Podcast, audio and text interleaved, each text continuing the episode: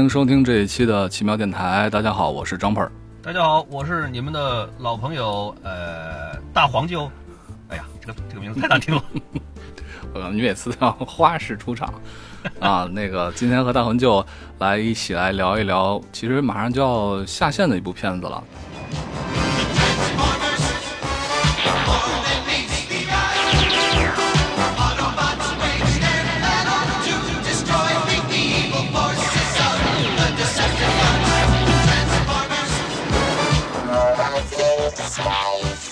大黄蜂，嗯，邦包币。对，这个片子其实我们在去年聊的时候，去年年底的时候就说今年要要上这个片子，还还挺期待的。尤其是像像你这样，对，像你这样一个这个变形金刚迷，可以这么讲吧，应该是格外期待一些。算四分之一个迷吧，因为虽然确实是很喜欢，但是还没有到倾家荡产愿意去收购各种各样玩具的地步，也没有到那种就是对这个方面的知识特别属于那种特别资深的啊，什么犄角旮旯的知识都能挖得出来的，我觉得也不至于。哎，玩具已经不少了。我我觉得现在可能你的玩具更多一些。对对，大黄舅这个这个出国之前把他很多玩具都放在我这儿封存。挺好，挺好，啊，那个这部片子其实我对它的一个期待，我不知道你跟我一样不一样。其实很大一部分程度上是源于对，呃，迈克尔贝那版的那几集变形金刚的越来越失望这个现状来 来决定的。所以，呃，当听说他要进行相当于重启嘛，啊，而且呢，之前就听说了这部片子它整个的造型啊要回归 G One，所以就一直非常非常的期待。对，而且这个胃口是。其实是在越调越高的，就是嗯，刚开始的时候呢，这个说传出来的消息是把变形金刚六暂时先搁置了。本来二零一八年年底呢，应该是出变形金刚六，然后后来呢宣布说是六呢先暂停，我们先出大黄蜂独立电影。那么这个时候呢，给人的感觉其实还不是重启，是一个仍然是在原来的这个真人版宇宙里边。但是就是先把这个角色的这个故事呢先提上来，但是到后来呢，就是越来越多的消息传出来说，不打算要原来的那些设定了，就是彻底重启。那这个呢，其实也是反反复复了很多次，包括里边的角色，也都就说是逐渐逐渐的会有消息透露出来。但这个就是至少总而言之，就是把这个它里边的这个非常贴近 J One 版的这个形象设计一出来了以后，一下子很多人对它的期待值一下高了非常多。而且在这个首映了以后，这个烂番茄的这个指数评价呢是非常非常非常的好，这一下子就把人们的胃口一下子吊得足足的。其实就算是这个现在马上要下映的这个时候，它的评价仍然是属于比较好的。你看，在就是说是截止到目前，这个豆瓣的评分呢是七点二，这个单独拿出来说的话好像不算什么，但是你看在这个怎么说科幻。动作枪战片里边，这个这个成绩其实也不算太低了。这个算枪战枪战片了？怎么不能算枪战？难道算算算？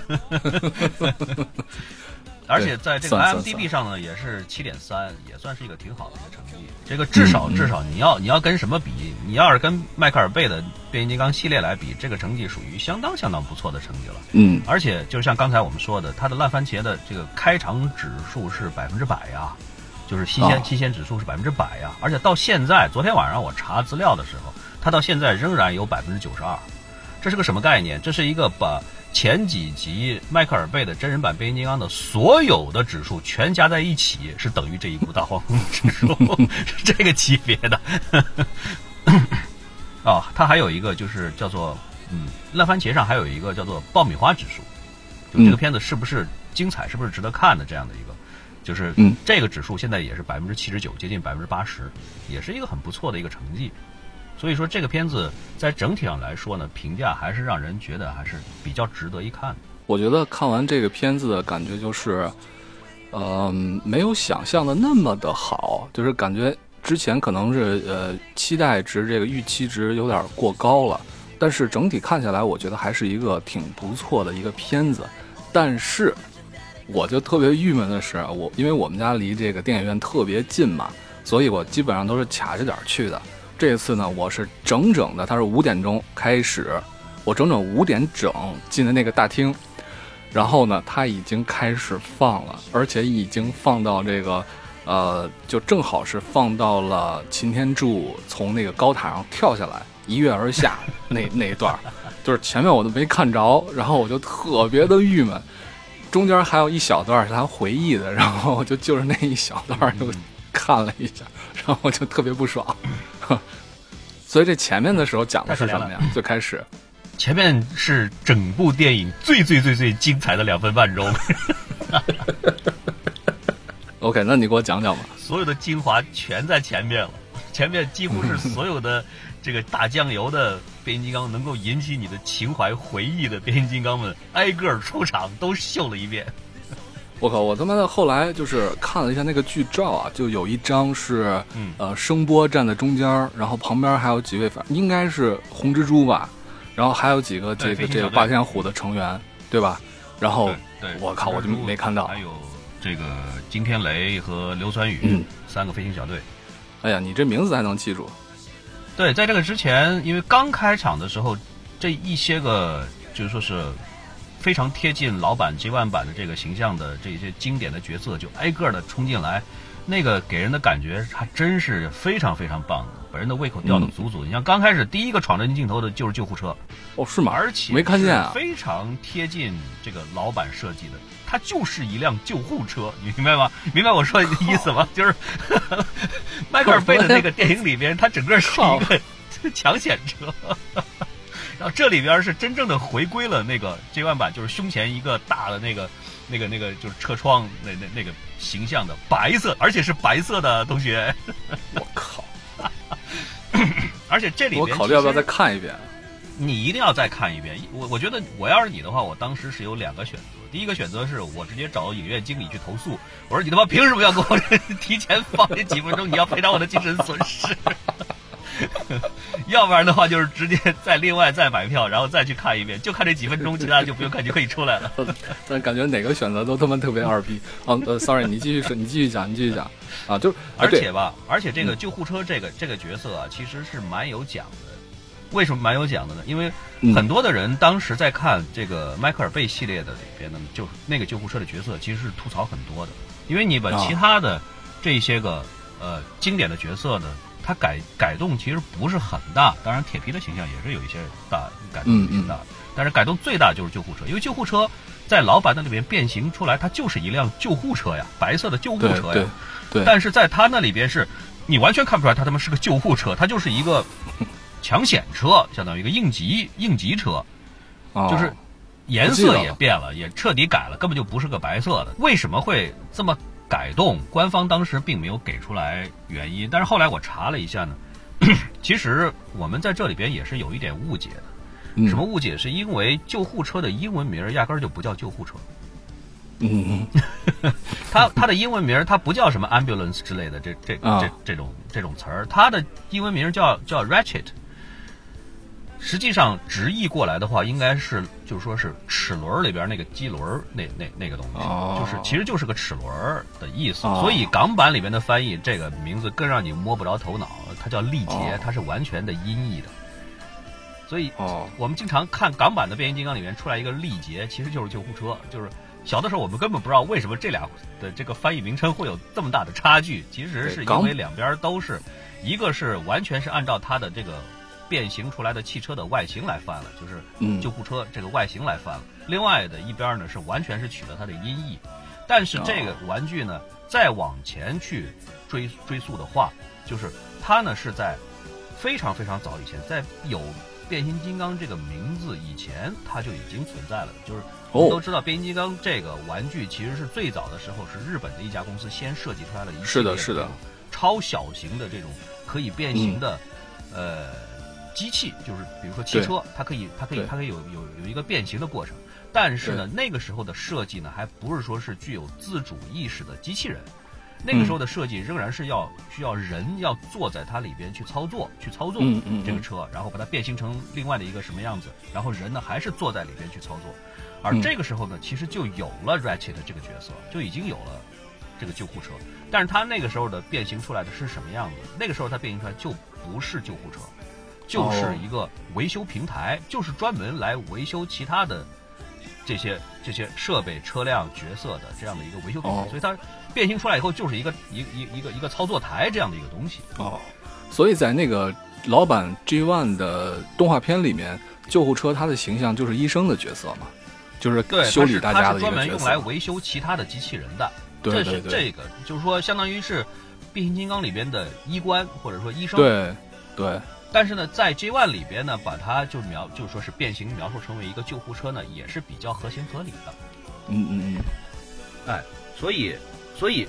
就说是在中文名里边，我们大家都已经比较习惯的称呼它叫做救护车了，这个也没有什么问题。是是，但是理论上来讲，你想，如果是一个，就是说是想要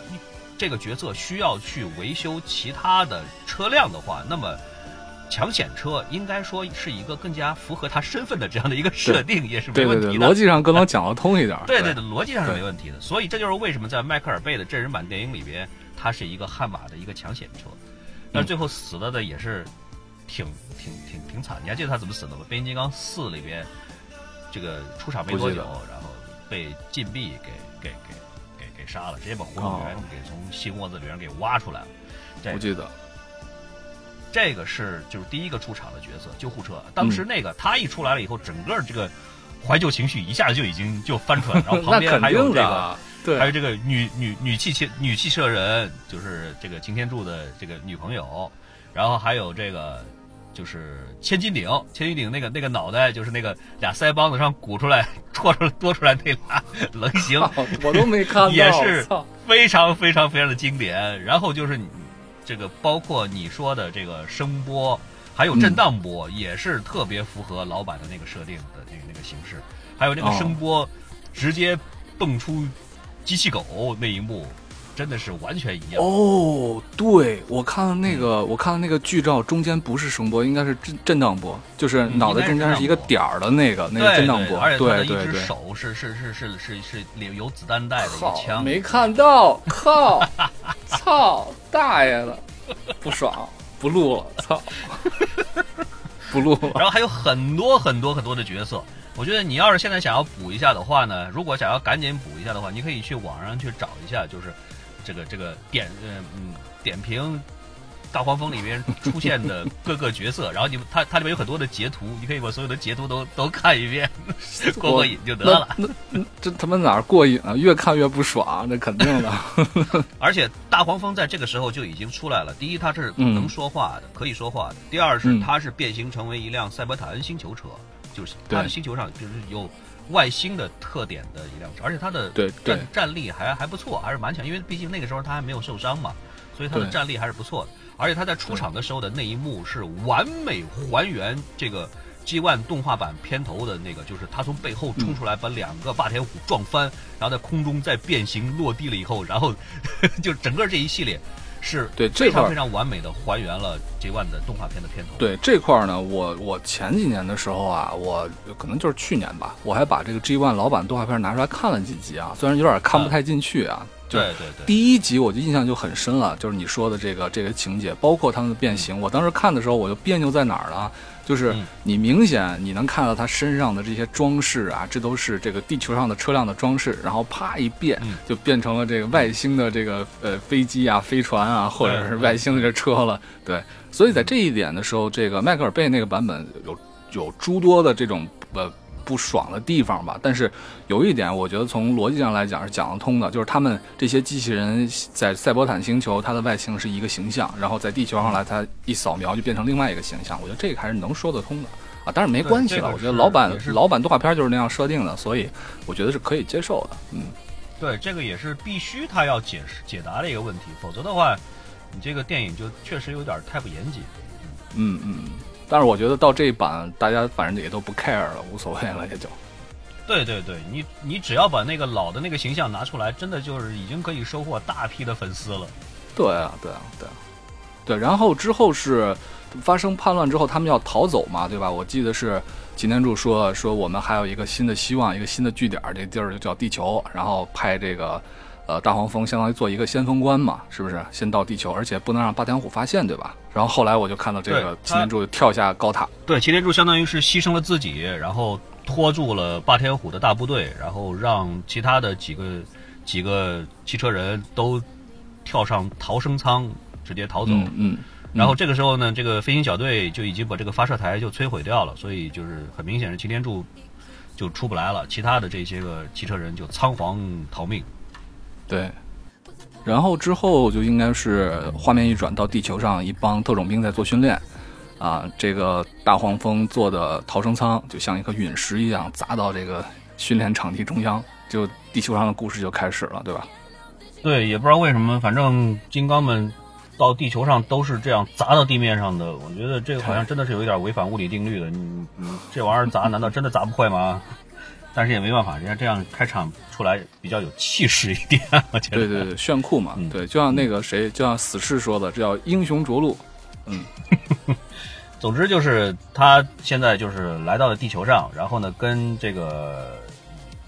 应该就可以叫男主角吧，虽然不，实际上他他是不是一个主角，但是至少他的戏份是很重的，就是约翰塞纳饰演的这个军官，然后跟地球的这个部队呢产生了一些误会，然后就是。嗯，大黄蜂在前面逃，然后后边呢一堆士兵呢在后边追，差点追上的时候呢，然后又遇到了一个霸天虎。这个霸天虎角色刚出来的时候，它是一个呃鬼怪 F 四鬼怪战斗机的一个形象出现的嘛。我当时还奇怪呢，我说，哎，我说这是红蜘蛛吗？因为我前面那块没看到嘛，所以我说这是红蜘蛛吗？看着不太像啊，怎么怎么会是 F 四呢？就让我觉得纳闷儿一下，结果果不其然，一下就被干掉了。我觉得你就算是看了前边的，也八成会把它认成是红蜘蛛，因为它长得实在是太像太像红蜘蛛了。实际上这个角色呢，实际上是叫做闪电，就是后来我看了一些个分析，就说是为什么在这里边会把它这个画成特别特别类似于红蜘蛛的这个形象，是因为什么呢？因为可很可能是编剧或者说是导演觉得应该把红蜘蛛的戏份呢放的再多一些。但是因为它还要跟前面的剧情的连接，以及跟这个迈克尔贝系列真人电影的这个连接上来说，不能够就说是直接点出来说，实际上我们更更多的想看到红蜘蛛，就干脆把这个角色就设置的跟红蜘蛛特别特别像的这样的一个这他妈是个什么理由？这个理由确实很牵强 但是但是至少是什么呢？就是第一是在预告片刚出来的时候，其实就有嗯大把大把的人觉得这应该是红蜘蛛。对，我觉得这就是吸引眼球呢。就是实际上情节上面，情节上面来说，像红蜘蛛蛛这种大反派，这种这么大家这么热爱的大反派，应该放在后面的电影里陆续出现才行，不应该这么早出来。但是呢，还要吸引一下眼球嘛，就把它放到这个呃预告片里面鱼目混珠一下，这倒是可以理解。对，反正当时预告片刚出来的时候，几乎所有的人都认定了这个绝对是红蜘蛛。你看它是红的，这个对，反正总之呢，就是他跟闪电在地球上打了一架，这个而且打的这一架是确实也是非常非常的精彩，好看尤，其是在最后他都快不行的时候，然后绝地反杀，把这个闪电的胳膊上面的这个导弹给扯出来，然后嗯插到闪电的胸膛里面，然后再引爆。这个设定我觉得真的是很棒的，非常不错。嗯，但是他打完了以后呢，大黄蜂受的伤也很重，就是属于也是好多模块什么都工作不了了。呃，虽然这个地方在两版真人电影里面都有点致敬这个这个漫画的意思，就是大黄蜂的这个发声器官受到了损损伤，然后没法说话。但是怎么会都会觉得让人觉得没法儿，挺挺难接受的这这这个这个设定。对，哎，不，你等等一下，等一下，这个动画片里面有这情节吗？呃，不是动画片，是在这个老版的漫画里边曾经这么样子说过，就大黄蜂有一段时间它的这个发声不能说话了，哎，动画里边是没问题的，一直是能说话。对呀、我就记得大黄蜂能说话，就是，呃，迈克尔贝的那几版的电影里面，我特别不能接受大黄蜂不能说话。你都他妈那么高的技术了，你做个发声器，你你做不出来吗？这个嗯，做一个语音合成的一个是是这个电路的设计，我觉得现应该是现在的电子工程专业的本科生都 都可以设计出出来的东西。而且迈克尔贝的这个版本的大黄蜂啊，这个不能说话还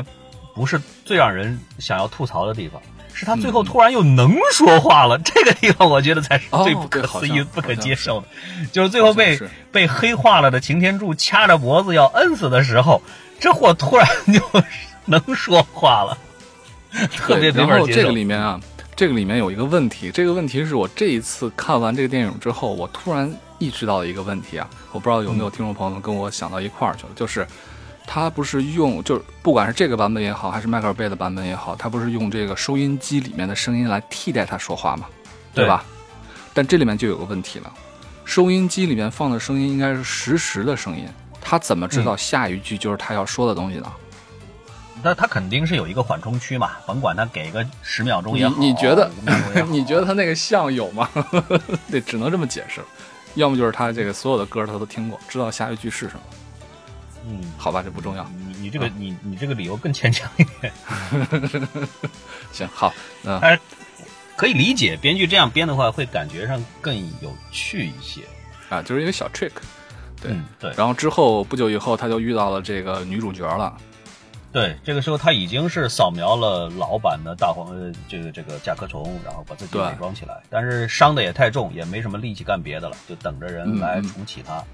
然后女主角登场，女主角刚一上场就是一一副这个看谁都都都觉得自己的生活一团糟的 这样的一副表情。但是女主天生呢是特别喜欢车，超级的喜欢车辆，然后就是一跟这个呃，但那个应该是一个修车修车店的老板是吧？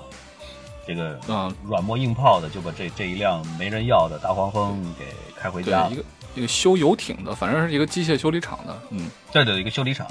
那这个时候呢，同时引出来了另外一条故事线，就是在他启动大黄蜂的时候，大黄蜂一道无线信号发射到宇宙当中，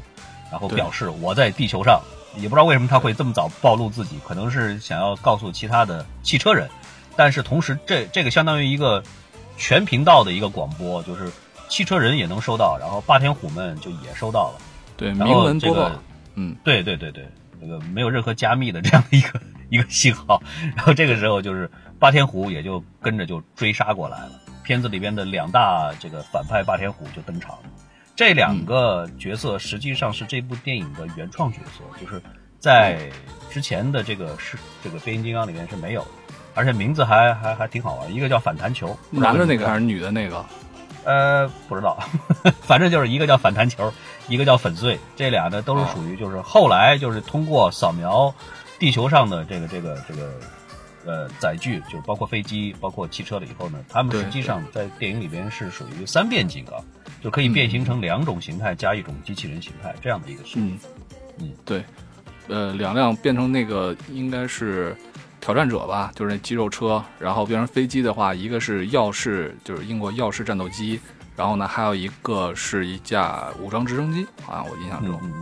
对，这个在我看的时候呢，我就就特出戏哈，因为变成直升机和车的，在这个汽车人里面有一个特别重要的角色叫弹簧，你还记得吗？嗯对，弹簧就是变成直。升机，对对对，它直升机和车的，对，在第二部这个其实这个变形金刚里面出的，再下来，其实就这这一段情节就给人的感觉就是比较 boring 一点了，就是这个、女、女主角在修车的过程当中激活了大黄蜂，然后大黄蜂呢就是变形出来了以后呢，两两边都很震惊，然后女主角很震惊的说，呃，感觉这是这是什么东西，然后为什么会在我家里？然后大黄蜂呢，因为这个时候呢受损太严重，就是失忆了，相当于。就嗯，整个是想不起来以前了，就是他更是一脸懵逼，就是我是谁，我在哪里，这个 我要干什么？这一段设计，他的这个诗意啊，我特别特别的不喜欢。就是我原来就不喜欢迈克尔贝那个版本的大变形金刚的很主要的一个原因，就是我觉得里面的变形金刚就跟一些宠物一样，然后这个智商都特别特别捉急，不管是正方也好，还是反方也好，就是感觉一帮就是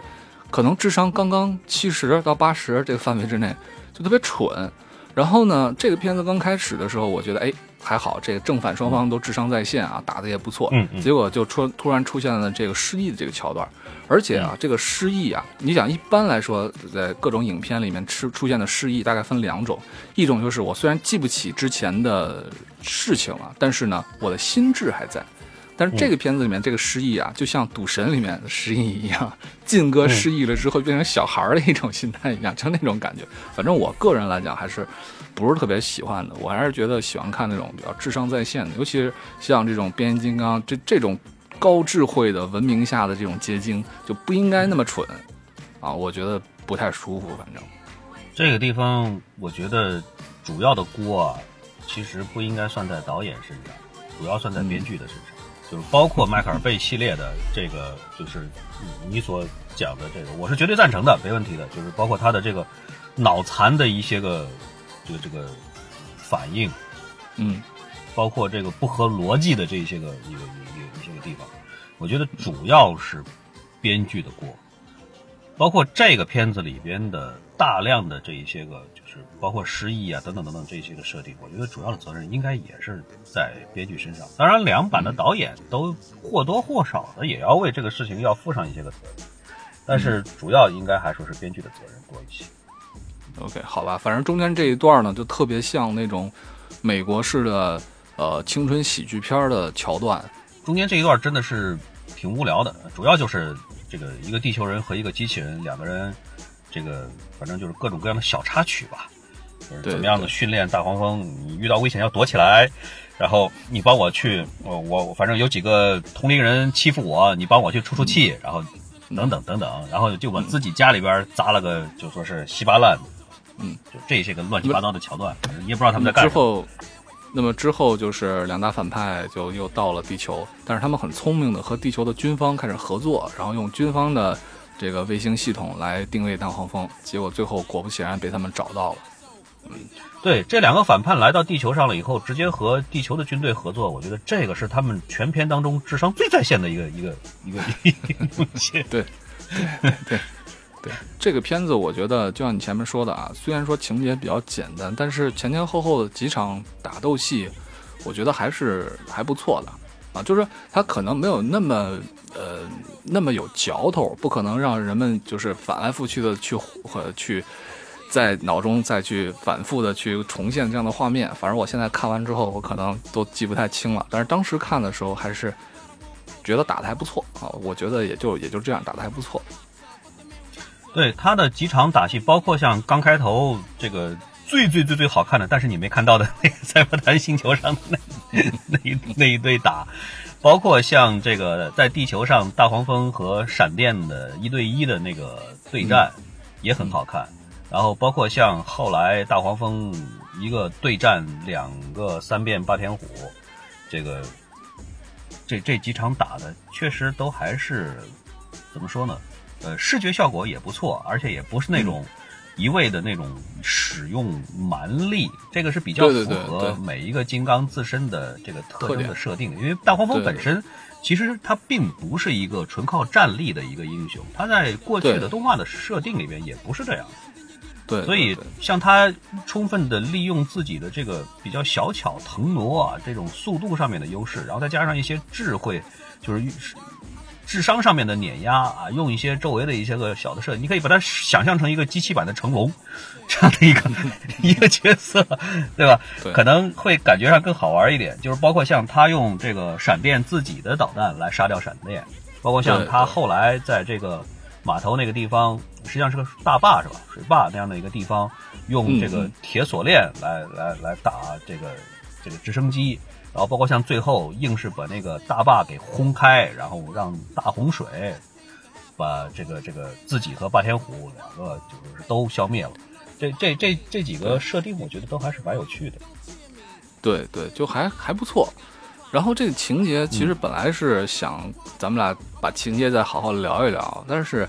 想一想好像也没有太多可聊的东西了。尤其中间那段啊，然后还夹杂着这个女主角对她父亲的感情，然后和她妈妈的这个两人之间的一些矛盾或者互相不理不理解，然后以及中间她还有一个比较讨厌的熊孩子的弟弟，对吧？然后还有她妈妈的男朋友，嗯，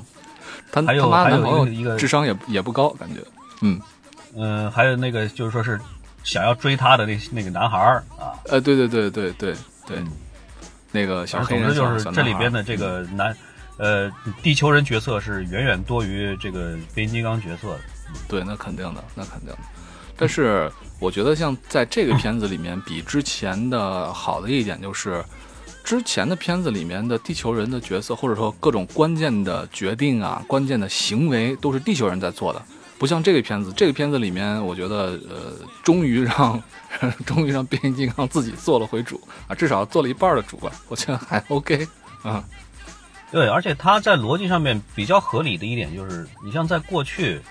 这个其实有一个问题是很难特别满意的自圆自圆其说的，就是嗯，为什么像擎天柱为首的汽车人们要拼了命的都要维护地球人？对，这是没有道理的，尤其是在地球人还做出来了那么多脑残的决定了以后，擎天柱仍然是不遗余力的要维护地球人，甚至于不惜为了地球人和赛博坦作对。嗯，这个真的是有一点儿，你自己都想象，这到底谁是反派？这个这个真的是价值观可能都有点有点问题了。反正从这个电影的时候看的时候，我有我我也在想这个事儿啊，就是嗯明明地球很安全，对吧？你汽车人把霸天虎引过来的，那不都是你的锅吗？那我要是地球人的话，或者说我地球当局的话，你们都赶紧走吧，爱死哪儿去死哪儿去，跟我有屁关系啊，对吧？但是对，其实这个问题就很难很难解释啊。嗯其实，在动画版里边，这个事情人家刚开头的设定反而会更加的合理一点。你记得在动画片里边，刚开头他们是乘坐那个就是那个方舟基地飞船，对对对对哎对对，那个是是坠落坠毁到了地球上，然后藏是的起来，藏了很多很多很多年。但是呢，这个的设定他们有一个最大的一个前提，什么前提呢？就是汽车人的能量是很匮乏的。嗯，因为在机器人的世界里边，能量其实就是一切。你有了能量，你才能行动，你才能作战，你才你才能够有武器。对，对但是汽车人的能量是很缺乏，很缺乏，所以他们飞不逃不逃不到地球之外了，就没办法再再继续再逃下去了。而且在老版的里面，霸天虎到地球上来也是这个坠落的嘛？反正他们最后好像也走不了了。对霸天虎，第一是也走不了，第二是霸天虎是，但是霸天虎的这个生性是邪恶的，他们没有能量，他们会去抢地球上的对对对对对对，这个是这个设定就已经决定了他们双方之间的差异，就是霸天虎没能量了，我就去抢，我就去破坏，嗯我就去烧杀掳掠，然后抢回来能量了以后，他们的当然他们对能量的需求量也大一些。你可以想象一下，飞机当然更耗能量，对吧？汽车当然就省 省省很多。没错。但是也就是因为这样，所以飞机火力也猛啊，对吧？它的它的攻击力也要也要强很多。但是呢，双方在绝大部分的剧集里边，主要就是围绕着能量，主要就是能量块这个东西嗯来发生各种各样的故事，各种各样的抢夺。然后呢，这个汽车人呢，因为总是就说是不好意思吧，相当于你可以说是脸皮太薄，不好意思问地球人要太多的能量，哎，给我们点儿就得了，或者说是我们自己也尽量可以去找一找。霸天虎是动不动就去袭击一个什么水电站或者一个发电厂等等等等的，所以他们整天是有能量的。但是双方目前就都暂时的就被困在地球的这个这个地方，是很难很难大规模的或者说是全体的搬到另外的一个一个星球上去的。而且就算你嗯搬到、你搬到哪儿去呢？其他的星球上你找不到这么多的能量的这个蕴藏的。嗯，这样子的话，就使得整个的故事是有一个比较好的一个铺垫的一个基础的。对对对对，但是在现在的这个这个这个真人版电影里面，都是忽略掉了这样的一个一个设定，就是你不知道他们来到地球是为什么。在迈克尔贝的系列里边呢，就是拼了命的加上了这个很多很多很多很多年以前这个就原始金刚，对对对把这个火种源给藏到了地球上。但是你为什么要把火种源藏到地球上，而不是藏在另外的一个、其他的任何的一个星球上？这个嗯好像解释也不是很多。也许你是为了调动起来这个原始地球上的原始人类，帮他们这个这个修一个什么什么建筑，或者说是把嗯原神类作为奴隶吧，来来来使用。但是这个其实也不是特别的必要的，因为你以后也不打算用他们了，你自己修也没有什么问题。它还不像是，比如说铁血战士那样，它一定需要人类来来来作为这个异形的这个这个这个这个饲养，来来养着。在变形金刚里面是根本没有这个需要的。你去任何的一个地球，只要它有能量都行，都可以。但是你要是现在把这个能量这个问题先放下的话，那就真的就是你很难从逻辑上说得通，为什么一定要赖在地球上，还要为了地球人大打出手？这个绝对是这个问题是一定一定不如你汽车人的这个种族能否继续的延续下来这个问题重要。嗯嗯。那咱们说了这么多这关于这片子啊，你对这片子你能打几分啊？我觉得应该在六点五到七分之间，是吧？我刚看完的时候我还有点小激动。我刚看完的时候，我觉得这个在我心里面差不多是一个八分的片子。然后看完之后，我又回想一下，琢磨琢磨，好像就是越琢磨越越没意思，然后就降了一分，我觉得七分。嗯，但是。不可否认的是，在目前的这六部真人电影的变形金刚里面，我觉得这部片子还是挺不错的一部片子。对，至少逻辑上是顺畅的。作为一个故事来说，这个故事讲的是要比这个迈克尔贝系列的讲的要强的太多太多。但是，嗯，很多的地方仍然是比较平庸的，而且是牵扯到地球人的故事线的时候，就特别的 boring。对，所以说这个片子呢。怎么说呢？就是开头的宣传，它在它出来之前，它的各种的宣传，这是很好的。它的造型也是特别特别的吸引人的。但是我觉得造型造型给这个片子加分加的太多了。对对，所以这也就造成了之后你再反过去琢磨的时候，你抛开造型，你去谈这个这个情节，就是乏善可陈。一句话就说完了，对吧？然后反叛不成，汽车人跑到地球上，然后霸天虎派人来杀，然后汽车人先姑且赢了一局就完了，是就这么简单。是，所以整个的这个故事啊，平庸啊。但是为什么给他的打分怎么说呢？就是这里边我先向观众、听众朋友们道个歉，就是最早的时候我们做变形金刚五的时候吧，我确实给变形金刚五的打分确实有点太高，因为它的视觉效果确实很好，而那个时候打分的 确实比较随意。实际上变形金刚五根本根本不值得。现在不随意吗，大哥？我我觉得我现在打分应该还是比过去要谨慎很多。我觉得想要考虑一下剧情为什么会向这个方向去走，不，我觉得跟导演本人其实是有很大的关系。Travis Knight，这个特拉维斯奈特，这这哥们儿其实，在影片上映前后话题一直是挺足的。他本身最大的、最著名的身份应该就是耐克董事长的工作。对呀，太牛逼了。太牛逼了！他老爹，呃，菲尔奈特呢，是身家是两百三十亿美元的富豪。对，这个实在实在是太让人眼红了。但是呢，他跟他老爹呢，是很长很长一段时间的关系，其实一直很不好。啊，嗯，就是他老爹，因为也是属于忙于事业嘛，就是一手开创的耐克嘛，所以一直对孩子的这个管教呢，也是。没有太多的时间和精力，而且是属于就是你敢不听话，拿钱砸死你，属于这样的一种管教方式，特别的简单太美妙了。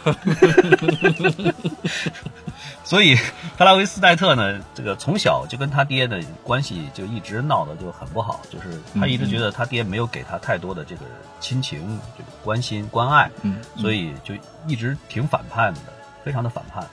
然后就是。想做什么，他爹就是行啊！你要做这个好，给你砸钱；你要做那个，给你砸钱，就属于这个样子。他当年想要出唱片，然后呢，他爹呢就直接就把唱片公司就就就直接买了，买了以后就就跟唱片公司说：“你们去去给这个人去出唱片去。”然后就属于这样，他搞得他就很崩溃。后来呢，他说：“我想要做做电影，想要做动画。”然后他爹也是直接就把那个就是莱卡工动画工作室就买了。买了以后，然后就是，结果买了以后，他呢，其实对于他来说，动画电影其实是他非常非常想做的事情。对，然后他呢也是不嫌这个活儿脏活儿累，反正就是从特别底层开始做起，就是都是打小工啊什么乱七八糟的。但是呢，其实，在当时，据说啊，小道消八卦消息，就是莱卡工作室当时有蛮多的人挺看不上他的，挺瞧不起他的，整天还。冷嘲热讽一下，搞得他呢有的时候也很不开心。嗯，然后呢，他爹据说啊，据说他爹听说了以后，直接把那些 看不起他的人全给开除了，然后就把他扶上了总裁。就属于这样特别简单粗暴的这种做法。然后，但是这个事情呢，是一直到这个零四年的时候，零四年的时候呢，就是他们家的这个老大叫马修奈特，也就是这个特拉维斯奈特的。哥哥，这个是当时是原定的，他父亲刚开始安排的耐克公司的接班人，因为他父亲年纪也很大了，想要想要退休，而且他父亲对这个这个接班人的要求是很高的。据说是这个接班人就是找了好几个，找了至少有两三个，然后每一次稍微工作了一段时间以后，觉得自己又看不上，然后又给砍砍掉了，然后又自己亲自出山，到最后是本来是打算让他家的这个大儿子来接替，结果他大儿子零四年的时候呢，很意外的，很不幸的。这个潜水，然后意外去世，所以就剩他一个了。对，所以就剩他一个了。所以呢，在这之后呢，他呢跟他老父亲之间的关系呢是有所缓和。而且，但是在这个电影出来之前呢，很多很多的，就是网上流传的最最多的一句话，就是这这部《大黄蜂》要是拍砸了的话，导演就只能回家继承百亿家产了。对，这他妈的简直就像是，哎呀，简直就像是段子一样。但是我觉得这个奈特奈特，我看了一下他的那个作品啊，我最没想到的是《鬼妈妈》这部片子，他应该是做美术是吧？在这部片子里面，对他们之前莱卡动画工作室呢，在这之前呢，其实出了蛮多的这种，就是都特别特别的有自己特色的，就是你看他们的动画，其实都是有非常鲜明的这个形象特点的，就是系列的定格动画，几乎都是定格动画技术。包括像这个鬼妈妈，包括像僵尸新娘，包括像这个通灵男孩诺曼，还有这个盒子怪，它的都是莱卡动画工作室出的。然后这个奈特呢，都是这些个片子的美术设计。嗯，所以这个这几个这这几个片子，他们的风格其实都都很类似，非常类似。嗯，定格动画，但是做的超级超级的精细那种那种感觉。对。我觉得不知道这个听众朋友们有没有没看过《鬼妈妈》的这个片子的朋友啊，强烈强烈推荐零九年的片子。我觉得这个片子太好了，这片子在我看的这个动画长片电影里面啊，能至少能排前五，一点问题没有。而且呢，这是唯一一部让我看完之后觉得很恐怖的，真的带来恐惧感的一部动画片。像什么僵尸新娘呢，就是喜剧片了，那就是很好很好看。鬼妈妈这片子真的是细思恐极的一部片子，确实非常非常好看。嗯，所以其实我本人倒是更喜欢僵尸新娘多一点。而且他的，你想他一六年的时候，他的那个《魔旋传说》，那个是他的第一部导演作品。嗯嗯，我也是看了，还可以，质量质量非常好的。当时是拿到奥斯卡的最佳动画提名，然后是拿到了英国电影学院的最佳动画电影奖。他把这个定格动画真的是推到了一个超级超级精细的那样的一个高度。你举一个例子，他的刚开始的时候那一场戏里边，就是那个呃，有一个 有一个场景是他妈妈在海滩上睡着了的时候，你可以清楚的看到。就随着他他的那个睡着，他他那个角色的那个呼吸，他那个身体是有极其的细微的起伏的。这个在定格动画里边是是以前我反正是没有想到哪一部定格动画电影可以做到如此的精致。嗯嗯嗯。这个《魔仙传说》，我觉得这个片子，呃，我知道挺早的，就是刚出来不久我就知道，但是挺久之后我才看的，就是前两年吧，可能去年看的。这片子看着有点怪怪的感觉。但是呢，看完之后觉得这是一个带有强烈的个人风格的一部一部片子，我觉得非常好，真的非常好。嗯，但我之前我还不知道这是奈特的作品。嗯，其实奈特的导演呢，在他的这个作品里面，其实都留下了他自己的对于这种就说是情绪上面的这种印记。最重要的就是他谈论的一个很重要的一个一个话题，就是亲情的缺失以及找回。对，包括像《魔仙传说》里边也是，他是一直是在寻找他的，就说是亲情刚开始是缺失的，然后经历了很久很久了以后，经历了各种各样的寻找了以后，最后又重新的找到了之前期望的亲情。这个东西是贯穿在整个的奈特的作品里面，所以这个是我想说的是什么？就是说是，你看《大黄蜂》这一部片子，其实也有着类似的、非常类似的这样的一个设定。你看《大黄蜂》，他在这个片子里边，他刚开始的失忆。就整个的这个回忆，就是说是全都没有了，然后包括像他像一个小孩一样的那种非常有的时候会搞出来一些个很幼稚的、很单纯的那样的一些个举动，甚至于有点犯蠢、犯萌。嗯，嗯然后包括像有些个时候会犯错，实际上基本上都可以，你就可以把他认为是他是一个小朋友，他是一个小孩儿，他呢、会这个很渴望去寻找到亲情，就是关心、关爱、关关怀他的。而这一份亲情呢，在《大黄蜂》这个片子里边，实际上谁给的？就是女主角来承担起了这样的一个给予他亲情和这个这个呃嗯，把亲情给他补完，把缺失了的亲情给他补完的这样的一个角色。所以说，而且我看的时候，我感觉啊，就是这个女主角这个小女孩好像叫夏琳吧，是不是像沃森是吧？然后和大黄蜂呢，其实有点像一个年轻人的一体两面。就大黄蜂失、失忆的时候，像你说的彷徨啊，然后没有安全感啊。但另外一方面呢，你看沃森因为他的父亲的离世，他实际上也是不敢去直接面对自己内心的，他也会有逃避呀、然后也一直忘不了自己的父亲啊。就是有一段啊，我觉得印象很深的，就是他和他母亲最后发生争吵那一段，他跟他母亲说是：“你找到了你的新的爱情，你已经从那段感情里面走出来了，但是我走不出来。”那段还其实还是给人很冲击的，就是我觉得就好像他把呃，姑且这么说啊，姑且这么去想，就是奈特他可能把自己在青少年时候的一种心理吧，去投射到了这样的两个人物身上，一个是女主角，一个是大黄蜂，给我的感觉是这样的。对，所以说在这部电影里边，其实他还是这这一套玩的还是比较怎么说呢？是是比较好的，就是双主角同时在成长，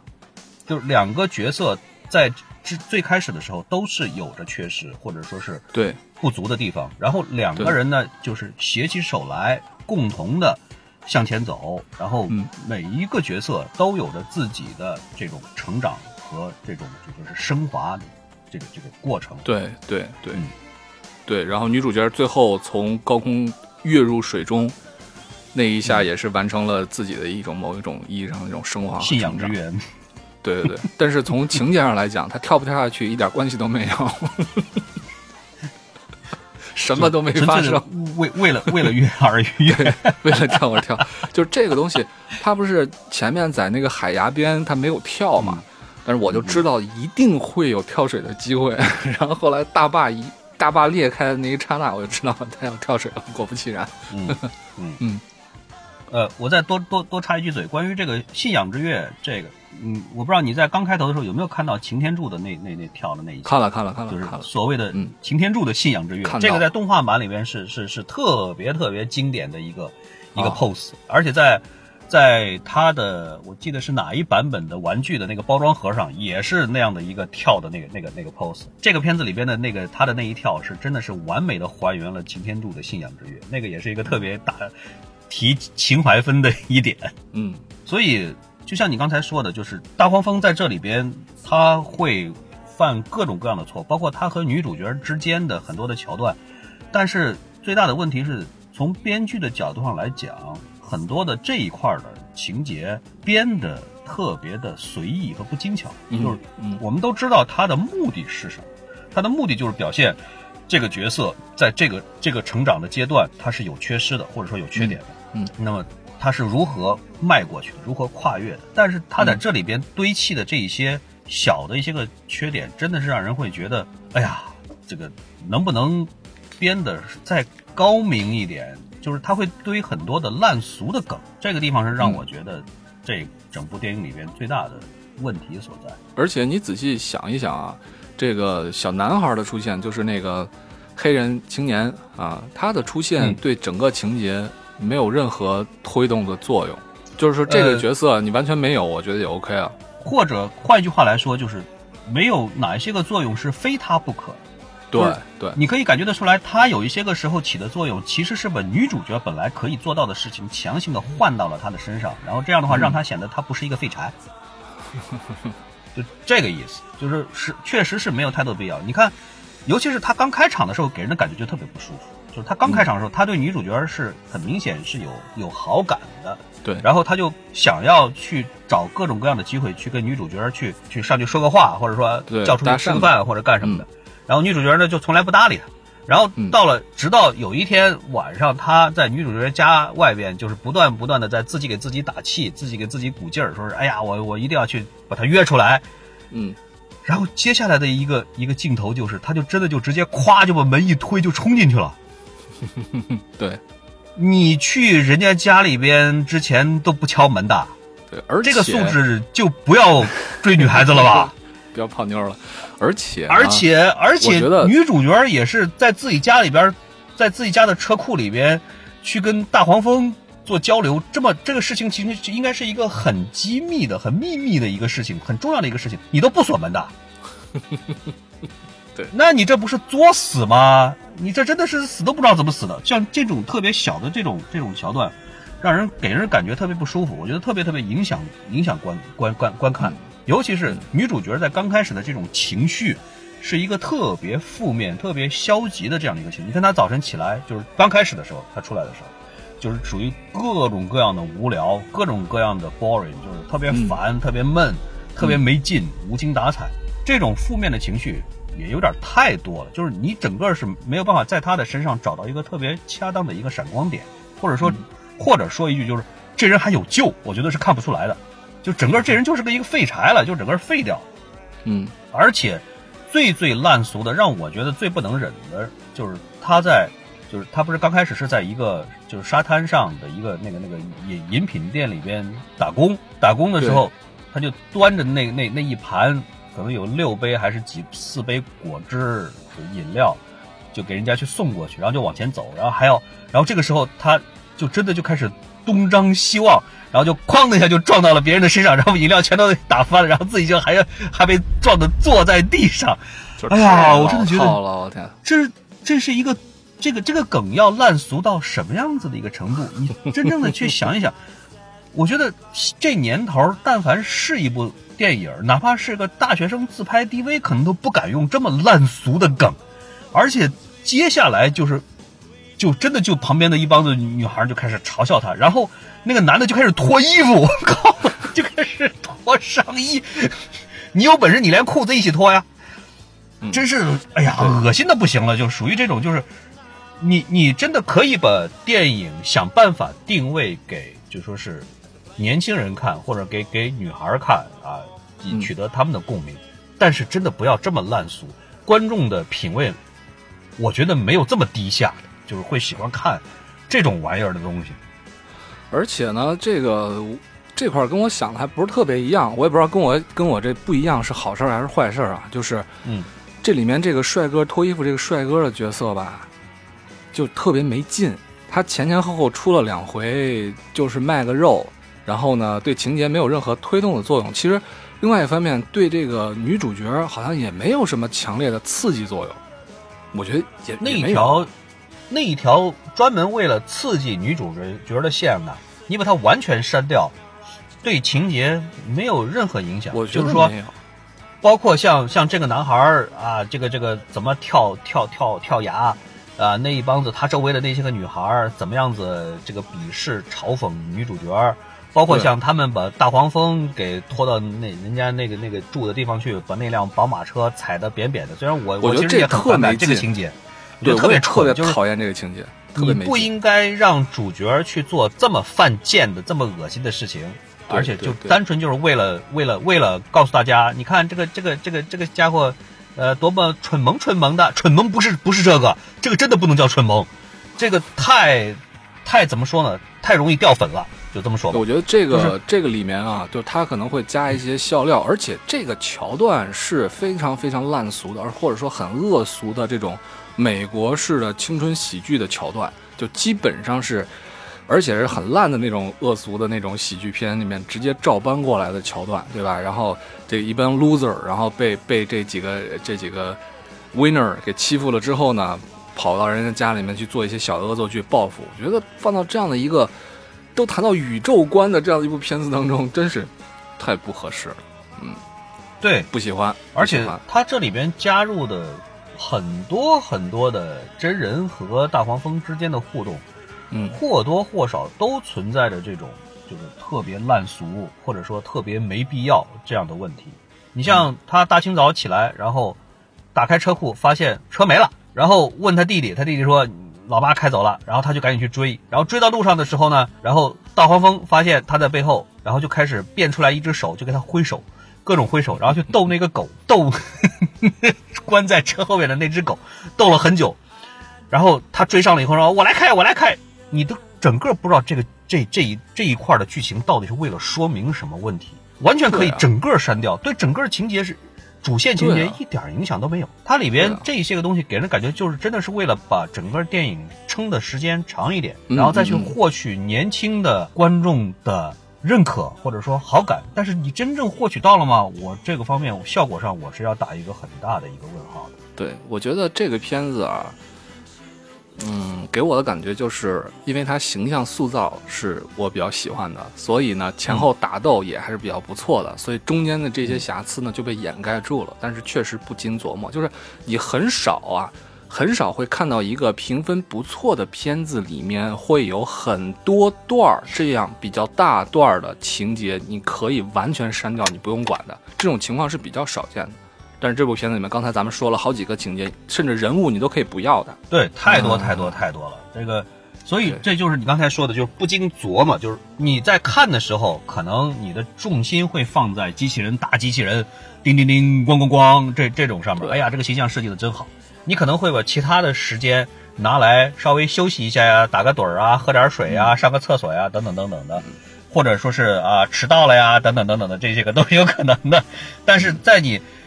出了电影院了以后，真的是琢磨一下的话，你会发现这些个这些个烂俗的桥段，或者说特别没必要存在的桥段，非常的影响你的回味的这个心情。没错，没错。但不管怎么说啊，我觉得这一次重启是给了变形金刚在我心目中一个新的希望，New Hope。所以呢，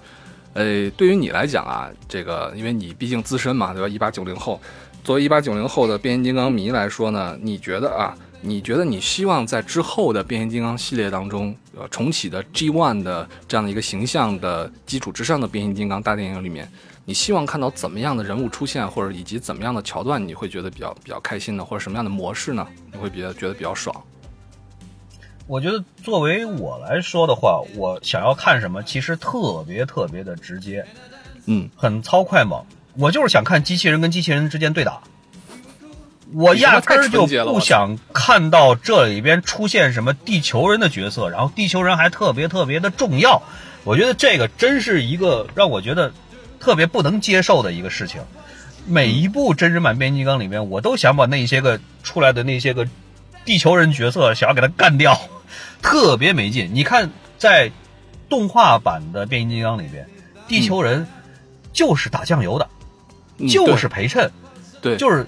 就是大黄蜂跟地球人说两句话，其他的很多很多的变形金刚的角色，甭管是正派还是反派，跟地球人其实几乎不打交道的，就不看他们的，没没你们什么事儿。你们在这里边能做什么？做不了太多的事情。嗯所有你们能做的，变形金刚机器人都能做，而且都能够做的比你们更好的多。对，所以真正想要看的，或者说我出于一个小小孩儿的一个心态，就是当年看动画片的时候那种小孩儿的心态，我想要看什么？我就是想看机器人打机器人，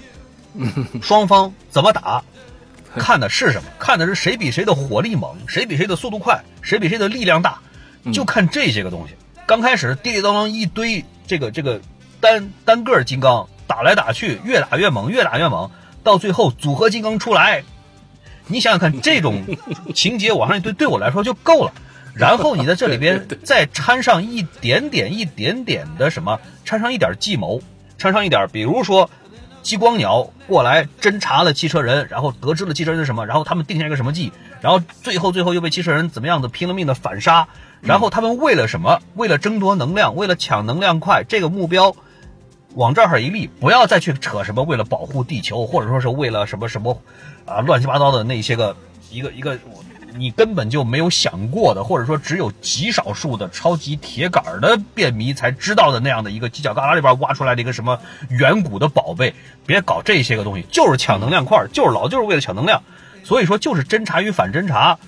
嗯。这个争夺与反争夺互相打，再加上一些个，最后最后再加上一点点，就说是叛变革命，像这个这个这个，呃，六面兽拿出来，对吧？像这个，然后再来一架这个这个 S R 七幺天上飞过去，我真的觉得这个就对我来说是就就绝对绝对是够了。嗯，你刚才说这个叛变革命啊，方面，你刚才说这个嗯叛变革命，我突然想起来了，我觉得有一个人的戏份拿出来，绝对就够镇场，就是天火。天火那个桥所以我说是段拿出来，绝对就镇场子了。对啊，这个东西是是一定一定要做进去的。这个做进去了以后，我觉得观众就算明知道他最后是要叛变的，也一定会怀着极大的兴趣把它看过对对对对看完。对对对对对对对对对。所以说，所以说我真的觉得变形金刚的这个真人版电影，你要说好拍也好拍。嗯，对于小的时候是看着 G One 版动画片长大的这些个观众来说，你哪怕在动画里边找上一集或者几集，把他们就直接翻拍了，或者说你把当年的 动画大电影整个直接翻拍了，对于老便民来说都没有问题，绝对都愿意接受就的。就是你完全不用他们什么人物弧光，完全不需要，上来干不需要，真的不需要，你就上来打就行了。你看看老版的动画片里面有多少好好的这些个素材啊！对对对，我们每一个人肯定都有一点点老版的动画片里边的那个印象最深刻的那几集剧情的那个印象。像我印象最深刻的有一集，威震天当时要求所有的霸天虎都要把能力要要要给他一点，你记不记得有一集？不记得。就是威震天要要跟擎天柱展开一对一的决斗，然后他就作弊，他就让所有的霸天虎都拿出来一点这个这个他的那个能量，要要要要要给威震天，然后威震天从此以后就有了所有所有的霸天虎的能量，力量也巨强无比，而且还有还有红蜘蛛的奶射线，哇，红蜘蛛的奶射线呐、同学，这是多么多么怀旧的东西。操，完全不记得。我有几集印象深的啊，就是一个是刚才说天火那个，我觉得天火那一集，不知道是一集里面还是两集里面，我记不太清了。我觉得是嗯太好看了，情节也好看，人物也鲜活，特别特别好看。还有几集就是比较震撼的，比如说那个有点搞怪的是，呃，机器恐龙刚出来的时候比较搞怪，嗯对对因为不听话嘛。再就是那个对方不是有了这个大力神对吧？挖地虎嗯一系列、之后呢，这边不是飞行太保，飞行太保是他们嗯造出来的嘛？我觉得那一段也好看。哎，反正就是有很多这种特别棒的情节。飞行太保，包括后来飞虎队出场等等等等这一块儿，当时刚开始看的时候真的是非常激动的，就是哇，居然会有这么酷炫的东西。哎，你等会儿，你等会儿，这个飞虎队是霸天虎那边造的一堆汽车，是不是？对啊，他们几乎都是有对应的，在汽车人这一边的，像汽车大师就是对标的就是擎天柱嘛。哦，这个在汽车大师太屌了，汽车大师 太屌了，我靠！直接是完胜擎天柱。这个其实从玩具的角度上来来来来分析的话，你后来是能分析得出来，就是孩之宝这个这个这个货，他他妈的其实就是想要想要出重重重重重涂。对对对，对 当然，虽然谢尔大师后来的变形方式跟擎天柱的玩具上来说是不太一样的，但嗯是、但是你也，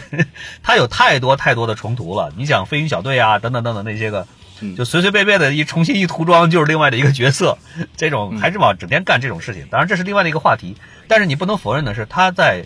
老版的这个动画片里面，其实他讲故事讲的真的是很好的，非常非常好的，嗯一举多得。就是他出的这些个故事里边是既让人觉得故事好看，又让人觉得买这个玩具是天经地义的事情，让你丝毫不会觉得说是他就是为了重新刷个漆，然后就可以重新赚你的钱。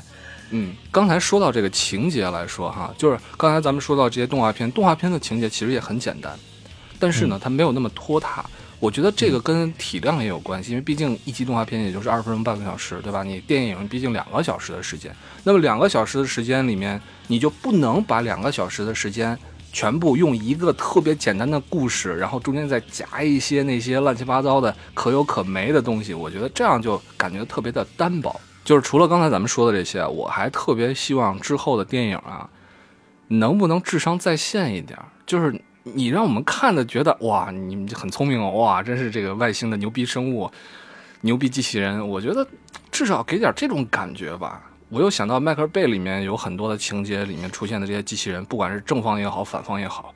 那就是弱智啊，那感觉就是弱智，特别特别特别受不了。不光是弱智，还有小丑的成分在里面，包括里面我记得有一个小的角色，一个小的变成一个嗯汽车模型的一个、一个小小机器人，你记不记得？长得长得像爱因斯坦似的，特别猥琐白头发嗯特别猥琐。我神经病啊！你这个角色是干嘛的呀？我就特别不明白。包括后面的不知道是四还是五里面出现的几个角色，他们在那儿在一个废弃车这个废车场里面在讨论啊，我都记不清有谁了。我就觉得这帮就是脑子都不太好用的感觉，就特别不爽，让我觉得在我心目中的这些英雄们、这些汽车人遭到了玷污，就这种感觉。对，所以迈克尔贝的版本确实这是他的最大的缺点，就是剧情非常非常脑残，没有逻辑，而且这个情节上还特别特别跳，就是动不动就接不上了，就是你跟前面的就很难没根本就没有办法接在一起了。你说接不上的这个，我要强烈强烈谴责。第三集吧，威震天不是变成惊破天了吗？第四怎么第第四？第四集怎么后来又又嗯变回来了呢？嗯，怎么后面就压根就不提了呢？这他妈，我觉得我实在我觉得编剧彻底忘了，彻底忘了，只见他已经变太崩溃了，哎，我觉得特别崩溃，这没办法。所以这真的是特别特别，就是摆明了就是对变形金刚这个这个 IP 是完全不上心，或者说没有感情，没有感情这个是他最大的问题。哎，没有感情，就这东西对于迈克尔贝来说，或者对于他找的这些个编剧来说，变形金刚跟其他的所有的题材的这个电影没有任何区别。它不代表着说是我们小的时候的生活的一部分，或者说我们小的时候特别特别喜欢看的一个系列的动画片。它这个是对于他们来说是毫无意义的，完全没有意义。这东西对于他们来说其实是什么？就是我拿你这份钱，我给你做出来一个东西，让你觉得 OK 可以了，说不出什么我的工作哪一块有缺失，然后我拿了钱我就走人了。下一回你还找我不？你要找我，行，那我就再来一遍。你不找我了，行了，OK，那我就走了。就对于他们来说，情怀这个东西，或者说怀旧这个东西，是完全没有意义，一点意义都没有，就没有感情。我现在去想这个迈克尔贝的这个变形金刚里面啊，我印象中当时还比较喜欢的，或者现在能想起来的比较完整的一个桥段，就是在变形金刚一里面那个嗯在沙漠里面的那场大战，我觉得还算好看。其他的我觉得真的是，唉，不提也罢沙漠里。边，变一没有沙漠，变二有沙漠。一一里面刚出来的时候，霸天虎刚出现的时候，一个直升机，你记得吗？啊，那个眩晕，去去去去去，我就不知道叫什么。我觉得那段还对对对对。蝎子那那那一块儿啊，对对那个那个确实好，嗯。嗯嗯，所以，呃，迈克尔贝的版本呢，它最大的好处就是它的这个制作确实非常非常的精良，就是脱开剧本来谈，嗯它的这个钱多呀，狂砸钱，所以它设计出来的这个变形金刚这个外形，当然有的人喜欢，有的人不喜欢，但是它的变形的这个繁杂程度真的是超级超级的超出想象。你想，嗯刚开始出来的时候，最第第一部里边擎天柱就一万五千多个零件儿，到最后已经是三万多个零件就是极极其的复杂，而且它的这个整个的这个大战呢，就是机器人和机器人大战。当然，这里边也要吐槽的一点是，你根本看不出来这个不同的金刚他们之间的特色和差别。嗯反正就是所有的打都是肉搏战，就是都是用冷兵器在肉搏，嗯而不是说是我是个飞机，我飞得远远远远的，然后拿导弹先先轰你，很少很少会出来这样子的场景。它不是没有，你像红蜘蛛炸那个大坝呀，或者说是炸这个这个航天飞机啊等等的，他知道用导弹，但是他一旦跟机器人打，他就开始肉搏。嗯这个你也不知道是是为什么。你像在大黄蜂里边，这一点它相对来说还是有一定的保留的，就是对，你你想刚开始跟 F 四打，F 四直接就一堆导弹就上去了，就是就直接就先炸一顿，然后再再上去打。包括像中间就说是这个跟直升机打的时候，也是直升机靠的稍微近一点，大黄蜂直接一铁链子上去，嗯，把螺旋桨给缠住，这个都是充分的发挥了各个不同的角色的特点。但是你在迈克尔贝的系列的变形金刚里边，从来都是用枪或者用炮是没有用的，就是丢丢丢丢丢丢，那边咣咣咣咣咣咣挡住，然后就继续继续丢丢丢丢丢丢，就是他们从来就是用枪或者用炮是完全没有肉搏战那么好使的，就是为什么？因为贴贴身战好看，对，这种打来打去的视觉效果好，这一点上是他确实是使足了劲的。就是我就拿钱砸，砸出来特别特别好的视觉效果。你看擎天柱的，就是在一里边，擎天柱的那几场肉搏战，包括把碎骨魔，就是那个大的那个排雷车，就像一个铲车一样，那个那个排雷车，哦，对对对，直接两两个都是在运动当中变形，然后跳起来在空中抱作一团，然后擎天柱对对对。直接拿出来那把剑，然后直接把脑袋咵剁掉，然后一个 pose 一摆，那一串动作，那个真的可以说是电脑动画的极致在那个年代真的是经典当中的经典的极致了。包括像最后去打那个威震天。包括像在这之前，他在第一次变形的时候，那个三百六十度环绕，然后加上那个磅礴的那个背景音乐一起来了以后，这些个地方他都做的是非常非常精良的，特别特别的精良的。但是但是情节上面来说，我们是真的是怎么骂他都，我觉得都不过分，而且是越到后来是越脑残，甭管你加进去了什么东西，都是记不记得？改变不了他这个脑残的这个实质。你还记不记得那个舒化 milk？嗯嗯记不记得？就是舒化做广告做到了，已经是 已经是完全不要脸了的这样的一个一个一个一个程度上，对舒化 milk。而且因为它的肉搏战特别多，所以其实，在迈克尔贝的这个版本里边呢，打斗其实它是很血腥的，嗯非常残忍的。你如果把变形金刚真的都看作是真人的话，那实际上他的打斗里边，你像什么吐血呀等等等等的这些个都是家常便饭。对，实际上虽然他实际上吐出来的是油了，但是你可以把它看成是这个黑色的血，而且是动不动就是什么砍头，还有你记不记得天火打嗯那个、呃蝎子的时候，好像是直接就把脊梁骨就给抽出来了，从身体里面直接就给抽出来了。像这些个，如果你把它对应到真人上的话，其实都是很残忍的、非常血腥的镜头。嗯所以实际上它的尺度是蛮大的，只不过是因为它是都做成了机器人的 这个这个这个零配件儿，所以你可能大部分的时候你是感觉不太出来的。其实它是很暴力、很血腥的。最值得让人吐槽的就是你刚才说到的变四里边的那个惊破天，这个东西的变形压根儿就不能叫变形好吗？对啊这东西纯粹就是他妈的玩乐高了好吗？虽然我也很喜欢乐高，但是变形金刚的变形从来不能是这个样子的变形，先分解成一大堆的小块块，然后再重新的组装起来，然后就他妈的变形成另外的一个东西了。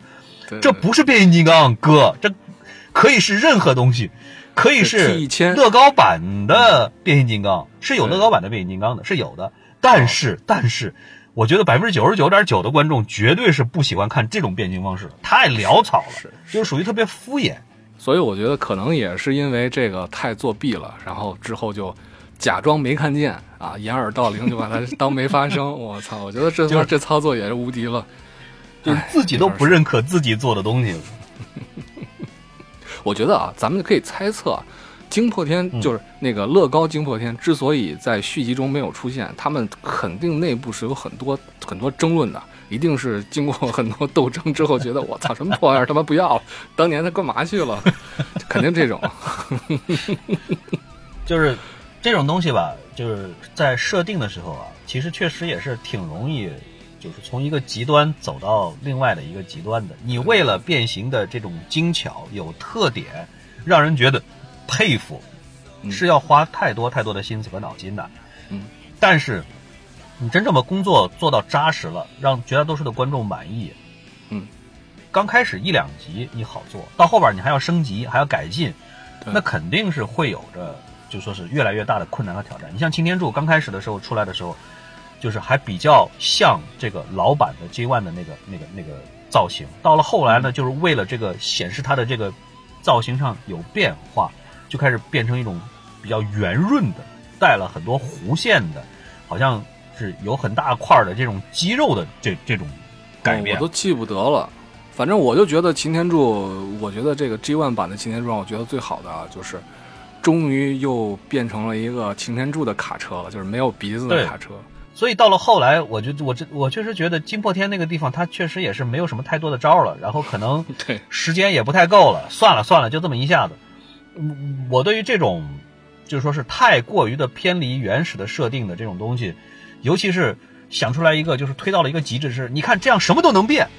或者说什么什什么都可以了，这个以不变应万变，我觉得这个是在影视上面的设定，其实是个很偷懒的一个事情。嗯，这个，而且你是风格上也太过于的偏离开始的这个设定，这也就是为什么说句了，就是说是再插一句话，就是我其实很不喜欢这个《复仇者联盟三》里边的钢铁侠的那个纳米盔甲。我靠，你这跳的有点大啊！然后呢？是是是，就是你看在之前的那他那几十套盔甲，都是这种，就是说是各自有各自的特点，会有一些个优势，有一些优点等等等等，专门为了什么环境底下开发出来的。但是到了纳米盔甲那一块，就是这一套盔甲就是什么都能干了，它就是可以自自我修复、自我变形、自我什么、自我什么，全都在这一套盔甲里头了。这个而且这个造型上也是跟原来的也是很不一样，就是特别特别类似于那个。到变四变五的时候，那个擎天柱的那种一身那种圆弧形的肌肉那种感觉，然后当然他在实战当中还是做了很下了很多的功夫的，就是因为他有了纳米盔甲，所以才可以应付下这个灭霸的那几招。这个当然最后还是还是不敌，但是纳米盔甲确实也是起了大的用处，但是给人的感觉仍然是不如你像刚开始的时候它那个。第二代、第三代、第四代那个盔甲的时候，那种给人的那种视觉上的震撼感觉是完全不同的。当然，这个我觉得这肯定，这也是因为他们不用卖玩具。他们如果要卖玩具的话，肯定不出这个纳米盔甲，肯定是一代一代各种细分出下去，恨不得一个电影能用二十个盔甲，那都是这样。是的，是的，嗯。啊，所以这个片子我觉得还是有这么多的问题啊，但是呢，还是值得期待的。就是说，我还特别期待看到那些曾经。在几十年前熟悉的这些角色，然后又重新回到了这个荧幕上。因为在迈克尔贝里面，他说这是谁？我说哦，比如说这是这是红蜘蛛，我说好吧，红蜘蛛，那是铁皮，我说好吧，铁皮，就没有什么特别激动的感觉，又不熟悉，对吧？你画的这丑的跟什么一样的这些，啊，然后还有探长，我特别我特别讨厌迈克尔贝里面的探长。事实上，探长在原来的角色里面是一个特别讨喜的一个角色，大家很喜欢探长的。嗯嗯嗯。但是迈克尔贝里面的探长出来简直是惨不忍睹。好吧，所以我们还可以继续期待最不喜欢的是大力神，他是完全就是就是根本你你是无论如何你也看不出来他是个大力神，而且他就是大力神嘛。非常不喜欢的就是他刚出场没两分钟就被电磁炮一炮轰死，而他在爬那个金字塔的时候，这个腿上还吊两个大铁球，这种太恶俗、太恶俗的这种桥段，真的是你都不知道他是怎么编出来的，太恶心了。因为大力神也是这个，呃，反派里面人气很高的。大力神可能是反派里边几乎在在很长很长很长一段时间之内是通杀的。对对对对对对。汽车人拿他是几乎是没有什么办法的，在合体金刚很长一段时间只有他一个的那个年代，他就是通杀，就是没有什么能够跟他抗衡的角色，所以他的人气值实在是太高了。嗯，而且大力神的那个。玩具又是超级超级的经典，对啊，因为你想玩，你就得买五个，靠，受得了吗？大力神是唯一的一个，好像是六个，啊六个，六个，六个，哎，是一二三四，对，他是六个，其他的组合金刚几乎都是五个，一个主体加俩胳膊俩腿，但是他不一样，他是真正是六个，太不容易了，非常的非常非常棒。对啊。哎，反正还是希望看到还有这个特别喜欢的声波啊能出来。这个威震天还没露面呢，然后红蜘蛛都在之后续集慢慢一个一个都蹦出来吧，挺期待的。只要在续集里边，它能够解决好一个问题，就是各个战力、各两方战力的平衡的问题。嗯，就是因为霸天虎最早最早的起源就是军队，就是。这个这个战斗用的，所以它有它几乎所有的都是战斗机啊，等等等等这些个，本身进攻力就很强。汽车人呢本来就是民用设备出出身，都是一些个民用汽车啊什么乱七八糟的，而且你在地面上跑，你怎么跟人家有制空权优势的飞机去抗衡？体量的不严格意义上来讲，在军事上来说的话，这玩意儿根本就是不可能抗衡。对对，但是就看你在电影里面的设定是如何去去去抗衡这两派的这个战力。在以前来说的话，真人版里面都是尽量去肉搏，就是飞机也不飞了，直接就变了形跳下来，然后俩俩 人开始厮打起来。当然，这个视觉效果上来说是没有问题的，但是能够有更好一些的方法来处理的话，我是反正是很希望能够看得到的。对，然后希望这个这个系列的新系列的重启之作能够越来越好吧，对吧？然后才、嗯这样才能对得起一出场就已经牺牲了的飞过山。哎，对，飞过山死的那一集，动画片里面那集我还有点印象，他确实是牺牲了。嗯，嗯嗯嗯。好吧，那我们就继续期待一下吧。大文就还有什么要说的吗？呃，其实昨天我们在讨论聊这个电影的时候呢，这个我们这个团队里边有一有有一位哦对对，对这个片子 有特别特别多的吐槽，然后他写了好多。这个我是特别特别想把他的很多的语录拿出来跟大家 念一下，对，然后大家可以大家可以。猜一下这是谁，大家可以猜一下这是谁。对对对，嗯嗯嗯，对你对，你念吧。这个我先念这么一条啊，就是说嗯他这么说的，就好比你想去电影院看一部心仪已久的大制作电影，后来发现放错片子了。看了一部小女孩与狗的萌宠片儿，只有前插中插贴片广告醒了一下。我觉得严格意义来讲没有什么错，就是你把这里边的大黄蜂换成机器狗，可能就是他想说的东西。对啊，然后真的是可以出一部机器狗的独立大电影，也应该挺好。对啊，机器狗如果一旦一失忆了，对然后被一个好的感化哎，被一个好人这样感化一下，哎我觉觉得还有点现在这样有意思。我觉得还有对啊，我点意义觉得都比现在这样有意思。对对对对对对对对然后第二段是这么说的啊，第二段这么说的，大黄蜂像个自闭症儿童一样蹲在车库角落那块儿，把我快气坏了。我不是变形金刚粉，但是觉得导演这么做也太不要脸了。反正那段我也不行。我觉得那段特别特别傻，就是真的就是属于就是，你得要费很大的劲儿，你才能你才能想通为什么导演会在这个地方树这么样的一个逻辑，然后你才能够原谅 编剧和导演这么做的初衷。然后还有一段是这样的，就是还有主人不在家，宠物把家里搞得一团糟的那个桥段，我几乎看过狗、猩猩、猴子等好几种动物的不同版本。我觉得，我觉得我们可以去，接下来可以去猜测，就是在什么电影里面出现过什么动物把家里搞一团糟，对，可以来个大合集。我觉得这段也是属于那个对情节完全没有推动性的这个情节，没劲。真的就是属于为了加进去而加进去，对啊，对，挺挺，而且没那么好笑，关键是。特别不好笑。那个真的就好像是强行的在在隔着你，让你笑出来一样。呃，强行低龄化啊，我觉得是。嗯，是的，是的。然后最后一段他是这么说的，就是还要还有俩小孩闯军事局基基地，就那么就进去了，卧槽，就走到最机密的大黄蜂关押处了。这真的是情节编不下去了，只能这么继续往前推进了的感觉。我再贡献一段，就是他就说是那个那个男的带着他的一些个朋友，不是要跳那个就是那个崖跳跳海，对哦，我觉得这个记不记得类似这种东西也好多啊，就是青春片儿里面这种常见的这种这种桥段。我觉得你除了把女主角可能会百百分之九十的几率可能会害死以外，好像起不到什么作用。好吧，不知轻重，啊真的是不知轻重。所以这部片子，我觉得嗯作为就是或者说你喜欢变形金刚的话，喜欢老版的 G One 的这种变形金刚的话，可以看。我觉得应该是嗯其实也是必须看的啊，不是说为这部片子而看，而是为以后的 New Hope 新希望而看。嗯啊，说不定之后的片子还会